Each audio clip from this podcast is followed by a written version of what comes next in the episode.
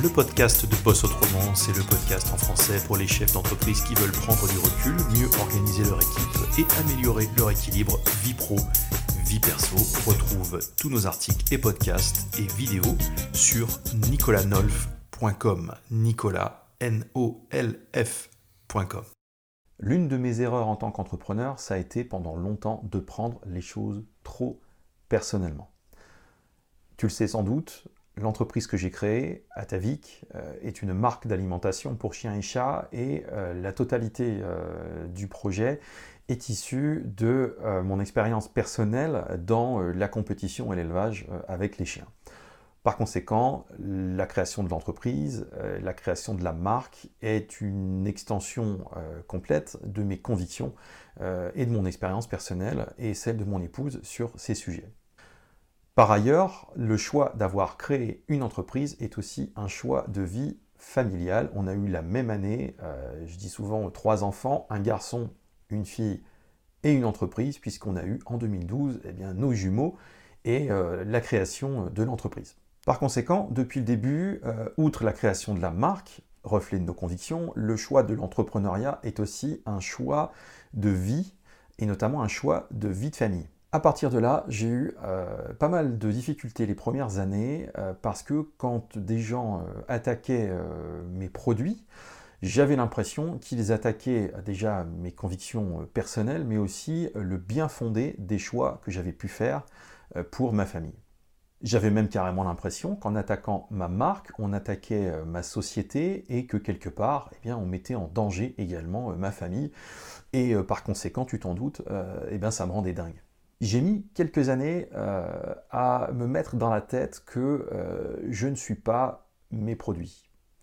Que euh, des personnes qui s'en prennent à ma marque, qui s'en prennent à mes produits, quelquefois totalement gratuitement, en réalité ne connaissent rien de ma personne.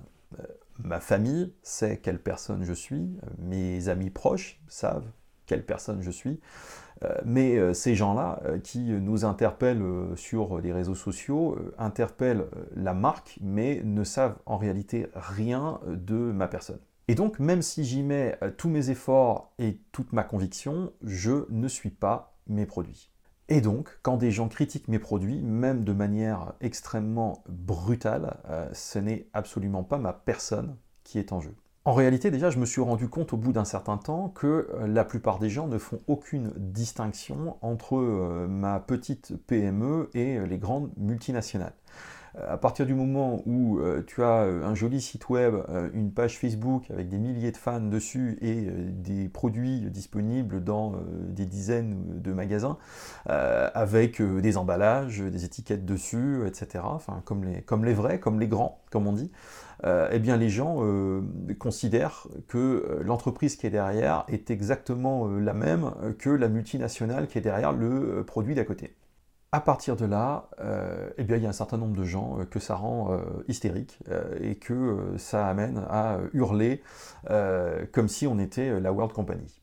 Si tu regardes d'ailleurs les publicités de la plupart des marques que tu trouves dans ton fil d'actualité sur Facebook, et si notamment tu vas t'intéresser à la section commentaires, tu seras euh, peut-être comme moi effaré par les torrents de négativité et les torrents d'agressivité que les gens sont capables de déployer envers n'importe quelle marque, les grandes marques, mais aussi euh, les toutes petites marques. Il peut y avoir 30 000 personnes derrière ou 3 personnes derrière. Euh, il y a des gens pour lesquels les réseaux sociaux sont tout simplement un véritable déversoir de leur aigreur et de leur agressivité. En réalité, celui qui vient attaquer euh, là en commentaire sur les réseaux sociaux, euh, il laisse sa vacherie euh, en ligne, ça lui a pris 10 secondes, et ensuite, en règle générale, il passe à autre chose. Soit parce que, comme la plupart des gens, bah, il a autre chose dans sa vie, donc une fois qu'il a déposé ses 10 secondes d'aigreur et de vacherie, bah, il continue le reste de sa journée. soit malheureusement parce que la personne en question n'a rien d'autre dans sa vie que cette aigreur, auquel cas, une fois qu'elle a déposé sa vacherie euh, sur ta marque, elle passe euh, à la publicité suivante et à la marque suivante pour y déposer euh, une nouvelle dose de fiel, et ainsi de suite pour le reste de sa journée. C'est un peu triste, mais malheureusement, force est de constater que c'est comme ça pour un certain nombre de gens. Et finalement, ces aigris euh, chroniques, on va dire, hein, qui passent leur journée à déverser euh, leur fiel euh, dans les commentaires sur différentes marques, quel que soit le message, quel que soit le produit, eh ben, évidemment, ces gens-là sont les plus visibles, puisque bah, tu t'en rends compte hein, en consultant les commentaires de pas mal de pubs. bien souvent, les commentaires négatifs constituent la grande majorité des commentaires laissés. Par conséquent, quand tu es le propriétaire de la marque et que tu vas lire les commentaires, eh bien, tu as l'impression que la terre entière t'en veut et que euh, la totalité des gens qui sont euh, venus commenter euh, ton post n'ont que des choses négatives à dire au sujet de ta marque. Et donc au final, ce commentaire négatif qu'ils t'ont laissé, pour eux, c'est un parmi des dizaines de commentaires négatifs qu'ils laisseront dans la semaine. Moi, personnellement, il pouvait m'arriver de ruminer un de ces commentaires pendant des jours. Fort heureusement, j'ai appris et euh, des collègues autour de moi m'ont appris au fil des ans à mieux faire le tri entre ces aigris euh, chroniques qui euh, vont passer leur temps à déverser du négatif, quelle que soit la marque, quoi que tu fasses, quoi que tu proposes, ils ont de toute façon du négatif à en dire. Distinguer ces gens-là des gens qui, eux, cherchent réellement à rentrer dans une discussion constructive avec toi.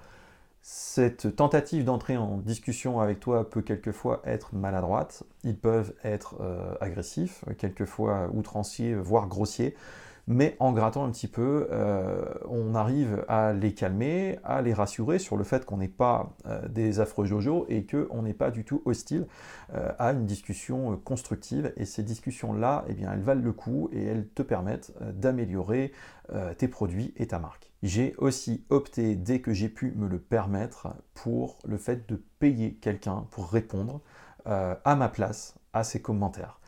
Tout simplement parce que euh, une autre personne que moi, qui euh, n'a pas en permanence l'impression de jouer sa crédibilité personnelle, ses convictions personnelles et ses choix de vie, de famille, eh bien une personne qui n'a pas tous ces enjeux-là euh, va être capable de prendre euh, une bien meilleure distance euh, vis-à-vis des propos qui sont tenus et y répondre avec beaucoup plus de décontraction et de détachement. Je trouve que ça a été pour le coup un de mes meilleurs investissements, tout simplement parce que ça m'a permis de consacrer mon temps de cerveau, ma bande passante et mon énergie eh bien, à des choses positives plutôt que de me laisser entraîner euh, dans euh, les pensées négatives euh, face à quelquefois un malheureux commentaire négatif sur 10, 15 jours ou 3 semaines qui pouvait à lui tout seul me mettre de mauvaise humeur et me gâcher la journée.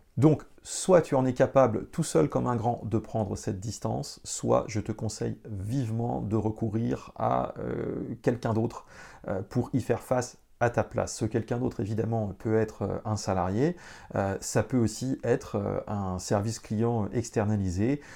on trouve des gens extrêmement compétents pour faire ça. En France, ça coûte une quarantaine d'euros de l'heure. Ce sont des services qui sont facturés à la minute. par conséquent, eh bien pour une somme relativement modique, ces services clients externalisés, pour peu qu'ils soient correctement formés, eh bien, peuvent te rendre de fiers services, euh, déjà en te faisant gagner du temps, mais aussi en te permettant de rester euh, dans le positif et en prenant à ta place la distance nécessaire vis-à-vis des commentaires négatifs. Voilà, comme d'habitude, rappelle-toi que si c'était facile, eh ben, tout le monde le ferait. Ce qui me ferait super plaisir si ce podcast t'a intéressé, c'est que tu viennes me laisser un commentaire sur mon site www.nicolanolf.com slash podcast. À plus, ciao